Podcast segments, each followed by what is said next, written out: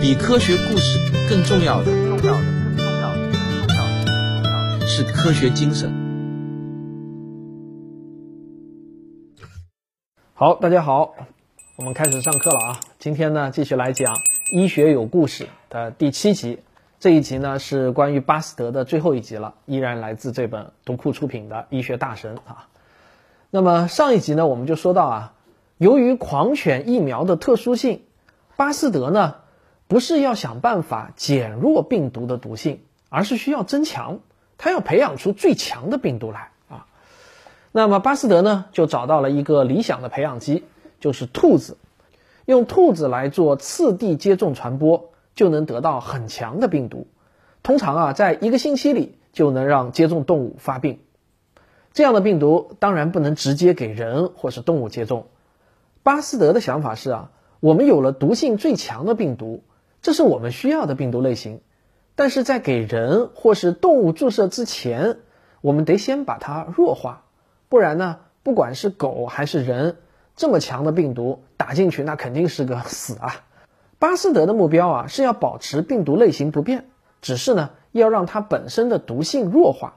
这里呢用一个不是特别贴切的比喻啊，我们可以这样想：要把钢刀变成钢针，而不是变成塑料针。材料还必须是钢，只不过呢要缩小成针，对人的伤害就会大大的减弱。那么该怎么弱化呢？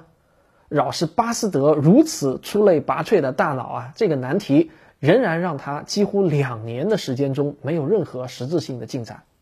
接下来实验呢就出现了一个戏剧性的突破。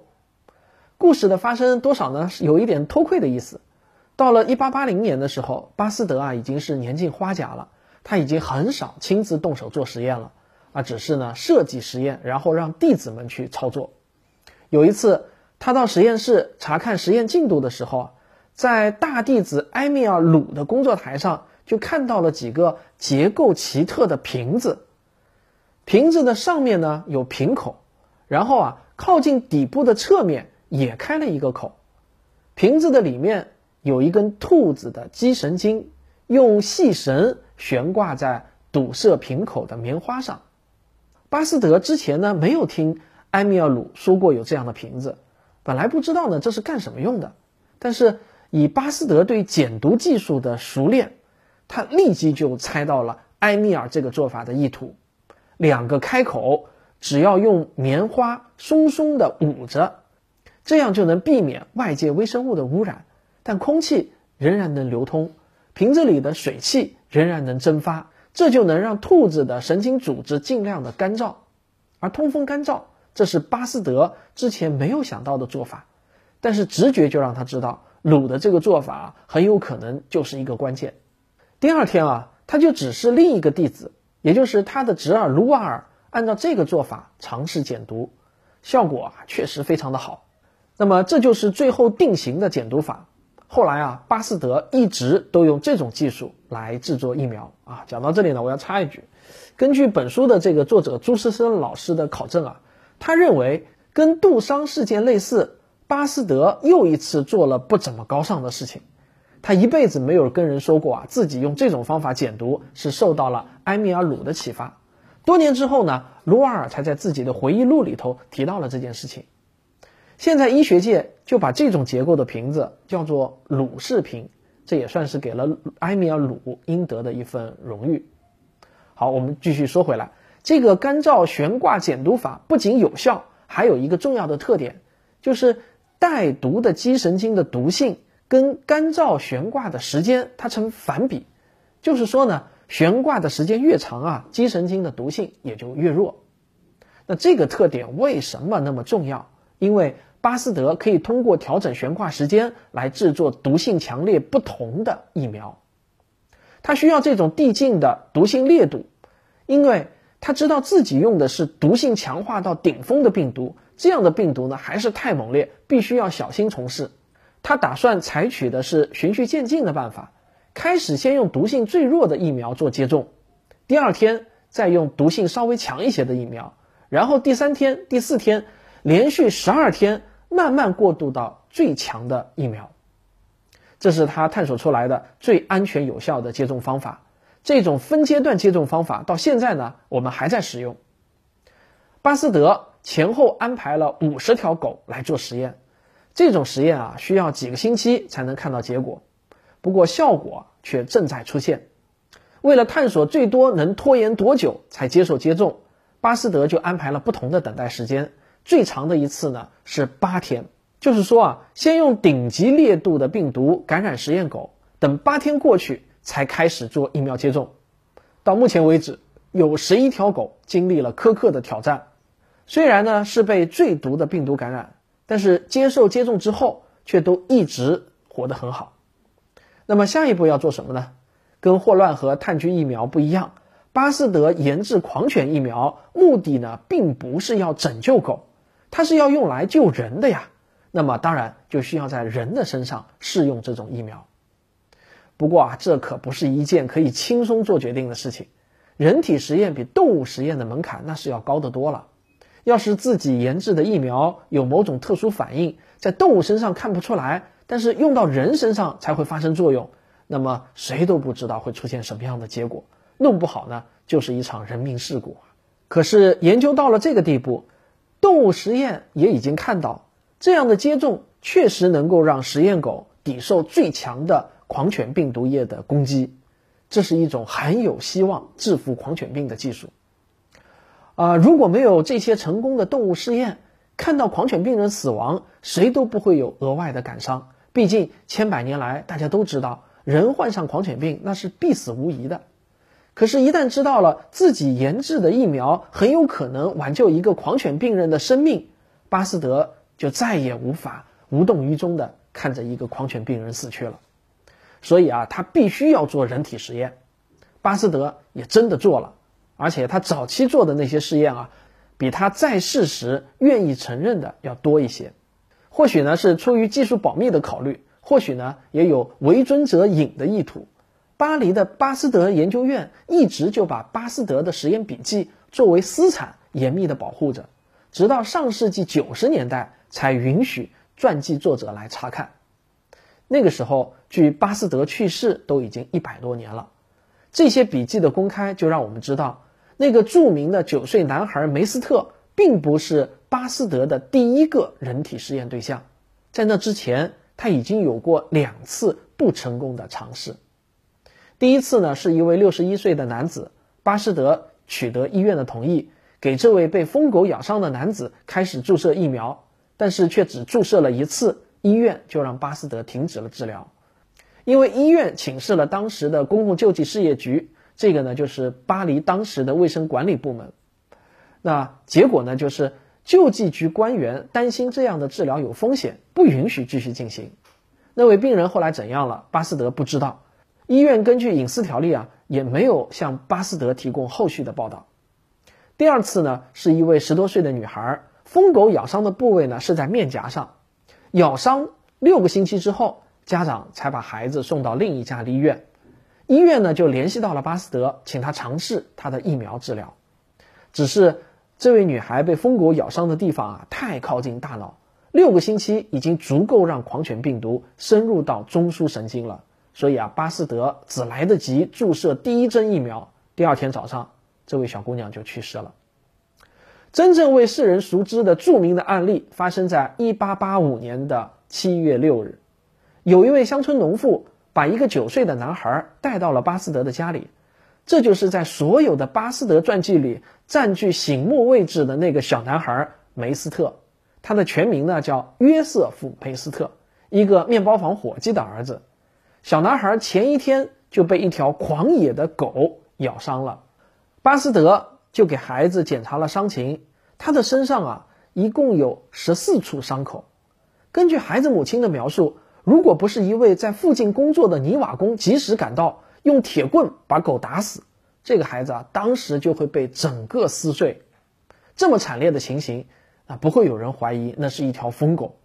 被疯狗这样多处咬伤，如果听之任之，这个孩子呢是没有活命的希望的。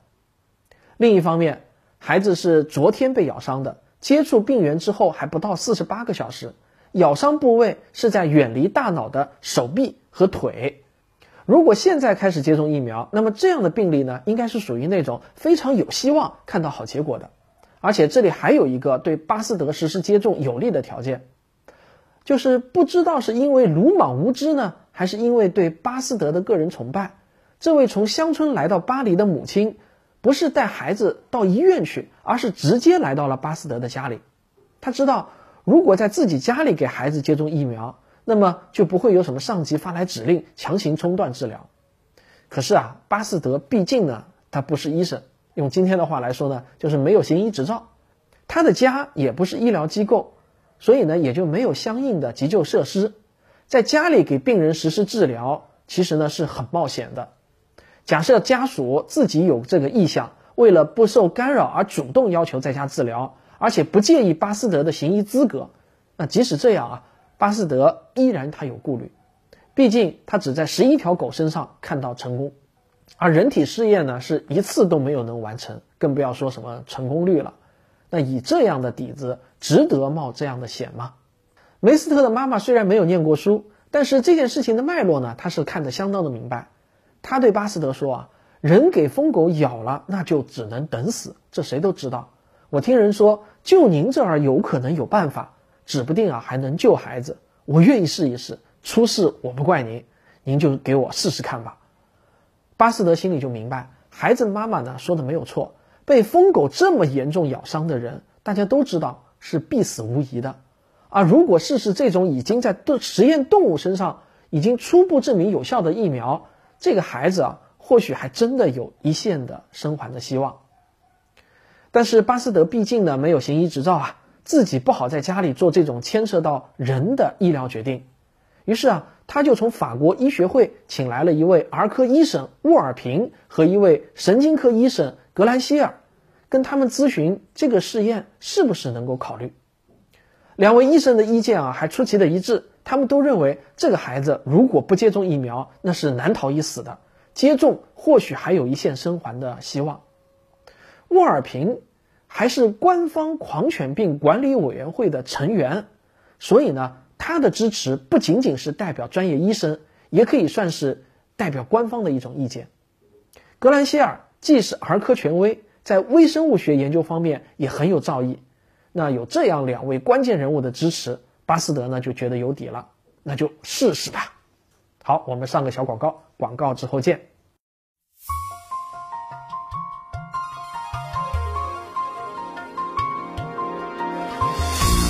如果我的免费节目你都听完了，别忘了我还有很多收费专辑，他们是《科幻世界漫游指南》《环球科学有故事》《科普经典解读课》《真假世界未解之谜》《少年物理启蒙课》，全都已经完更了，可以一口气听到爽哦！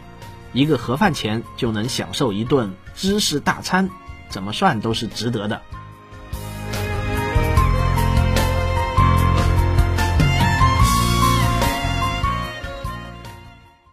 一八八五年七月六日的晚上八点，巴斯德就把用减毒的兔子脊髓制作的乳竹液交给了格兰希尔，让格兰希尔给梅斯特接种。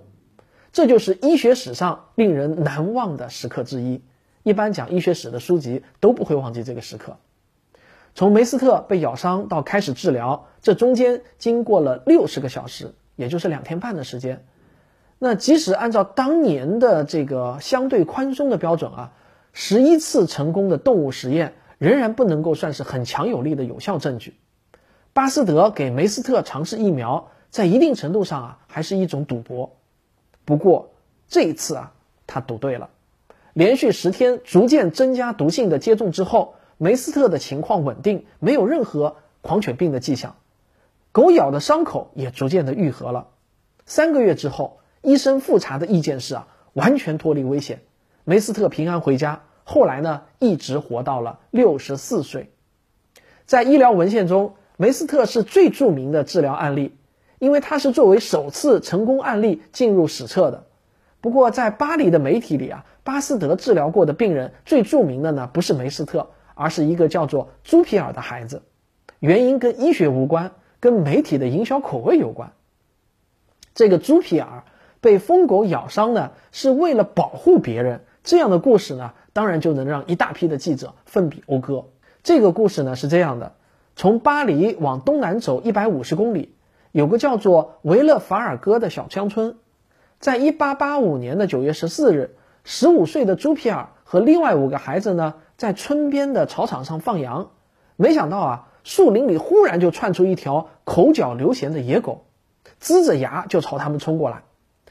朱皮尔呢，他没有转身奔逃，他拿起牧羊鞭迎上去，把其他五个孩子挡在身后。呃，野狗呢，当然是非常的凶猛啊，但是朱皮尔呢，奋力就把野狗压在了身下。用羊鞭把狗嘴套牢，然后脱下一只木屐，就把野狗啊这么给打死了。不幸的是，到这个时候，他的身上已经有多处被咬伤，有些地方的伤口呢还深可见骨啊。呃，维勒法尔格的村长呢跟巴斯德有一面之交，他知道啊，这个巴斯德呢正在研究狂犬疫苗，于是呢他就连忙写了一封求救信，让早班邮车送到了巴黎。巴斯德收到这封信，一看之下呢，火速就写了一封回信，正好就赶上当晚返回的邮车。巴斯德在这封回信中就说：“我的疫苗在人身上的成功案例还不多，但是我的动物实验中曾经有过染毒八天仍能救活的案例。邮车路上呢需要走两天，朱皮尔如果见信立刻动身的话，那么到我这里啊是咬伤之后的第六天，还是有可能有治愈的希望的。”朱皮尔啊可能是家里贫寒，我知道镇政府会为他提供旅费，我这里可以在实验室的大楼为他安排一间房间作为住宿之地，治疗费用我全免。巴斯德的这封回信写出去以后呢，没过多久，朱皮尔就来了。朱皮尔是在九月二十日开始了接种治疗，到了十月底就完全康复了，没有留下任何的后遗症。或许呢是有感于朱皮尔舍己救人的侠义，也或许啊。是顺便制造一些宣传效果。朱皮尔康复之后，巴斯德就为朱皮尔做了几件超出医学范畴的事情。巴斯德是当时法兰西研究院的院士，他就成功的说服了研究院，给了朱皮尔颁发了一千法郎的奖金。你们知道这一千法郎是多少吗？在当时，一个厨房女佣一个月的薪酬大约呢，也就是四十五法郎而已。你自己可以算一下啊，这一千法郎是多少？然后呢，法国的慈善家蒙迪翁还设立了一个基金，每年由法兰西研究院给适合人选颁发文学奖和道德奖。在物色下一届候选人的时候，巴斯德成功了说服研究院为朱皮尔争取到了蒙迪翁道德奖。后来成立了巴斯德研究院，巴斯德就让朱皮尔做了研究院的看门人。这个朱皮尔的故事情节震撼，少年侠义更是弥足珍贵，感动了全法国。就有雕塑家为他制作了一座青铜像，歌颂他的英勇事迹。那这尊青铜像啊，到现在啊还伫立在巴黎的巴斯德研究院里。朱皮尔毕生的最高职称是巴斯德研究院的看门人，但是呢，他却能在研究院里有一座青铜像。这个放眼全球啊，能享受这种待遇的看门人。恐怕也是前无古人后无来者了。当然，更让媒体激动的呢是巴斯德本尊。没错，这不是巴斯德的第一个疫苗，在那之前他已经研制出了两种疫苗，但是呢，都只是用在动物身上的。而狂犬病疫苗拯救的那可是人类啊！媒体或许不知道人工培养疫苗的意义有多重大，但是媒体知道这个狂犬病它有多可怕。而这个巴斯德。他居然能够降服狂犬病啊，这可了不得啊！所以啊，全巴黎、全法国、俄国，甚至大洋对岸的美国，世界各地的病人就纷至沓来，都是因为被疯狗咬伤。实验室大楼里腾出的空房间都不够用了，巴斯德只好呢就专门成立了一个诊所，给前来求救的病人接种狂犬疫苗。第一年，他们就给一千二百三十五位患者接种了狂犬疫苗。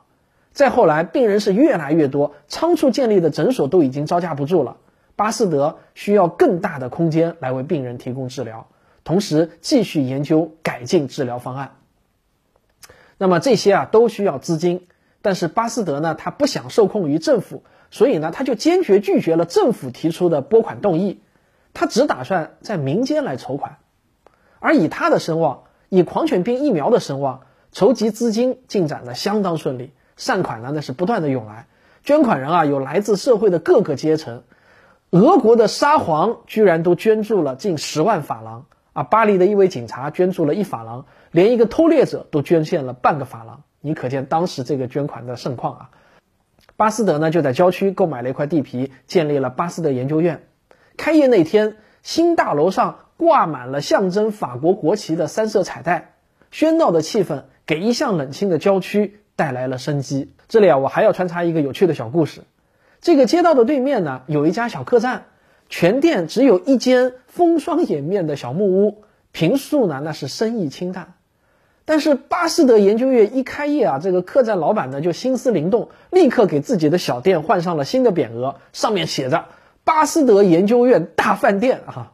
门前的广告牌上面还歪歪斜斜的写着“为所有前来接受狂犬病治疗的人们提供食宿”。这个老板呢知道这个研究院呢会给他带来生意，但是啊他也知道前来参加开业典礼的那些王子和公爵是不可能到他的店里来住的。所以他的广告牌呢也是定向明确，只打算招揽前来求医的病人们。狂犬疫苗的研制成功，就让巴斯德的事业达到了顶峰。那么巴斯德后来还研制了什么疫苗吗？很可惜没有了，因为岁月不饶人啊。但是他的疫苗研究方法就像是一道公式，有了这个公式，就可以应用到其他各种致病微生物上。就从那一年开始。经过世界各国科学家的努力，一个又一个疫苗被开发出来。到现在为止，已经有超过三十种传染病可以通过疫苗接种来预防。说疫苗是人类最伟大的医学成就，那也一点都不为过。在这里呢，我也很期待我们这次新冠肺炎的疫苗能够早日取得成功。不过，我们也要知道，研究疫苗呢是一个严肃的科学过程。它要经历非常多繁琐复杂的过程，时间呢是不可能太短的，我们千万也不能操之过急啊！在没有疫苗之前啊，全世界每年呢都有上千万人因为传染病而死去。我们如今担心癌症、担心高血压、担心冠心病，其实这些疾病在十九世纪之前，在医院的病人中啊，那只能占一个零头。那时超过百分之六七十的病人都是因为传染病而死亡的。我这里呢还是说的日常情况。如果遇到那种传染病大流行啊，一次流行轻易就可以灭掉当地人口的三分之一，一点都不夸张啊。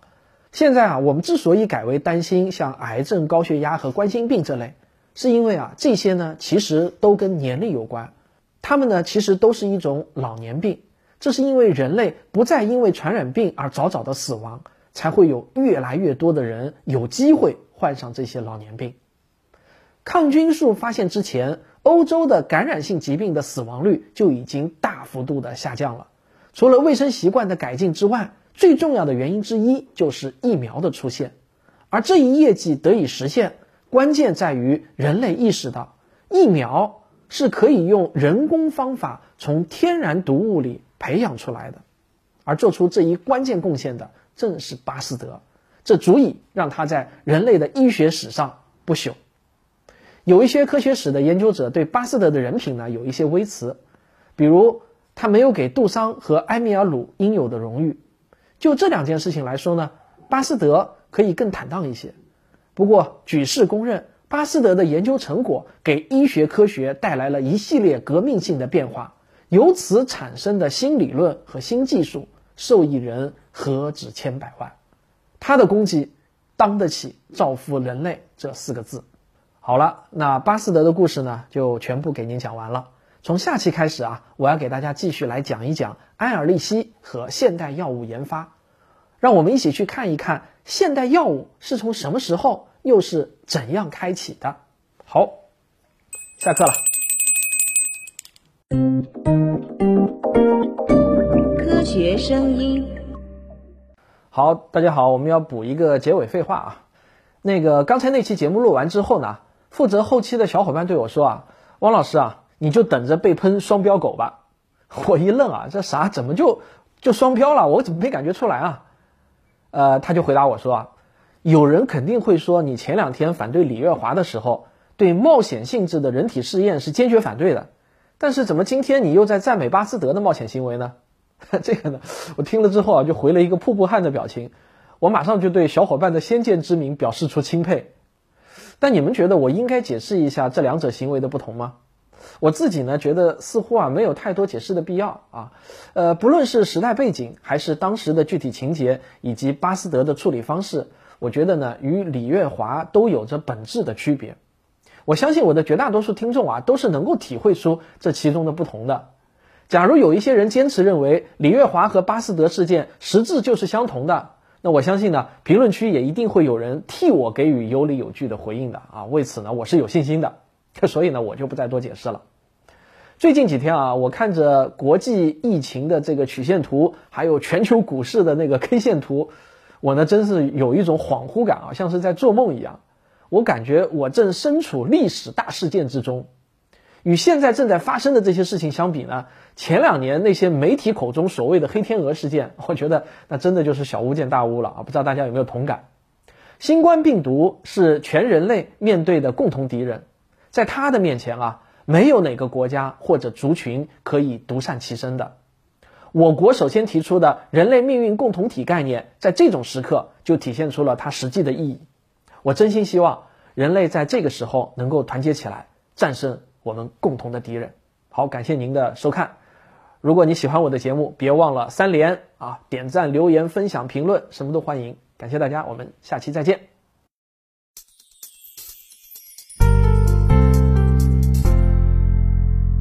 科学声音的观众微信群已经建立好了，只要加我的个人微信号“科学有故事一”，我就会加你入群，大家一起来聊聊科学。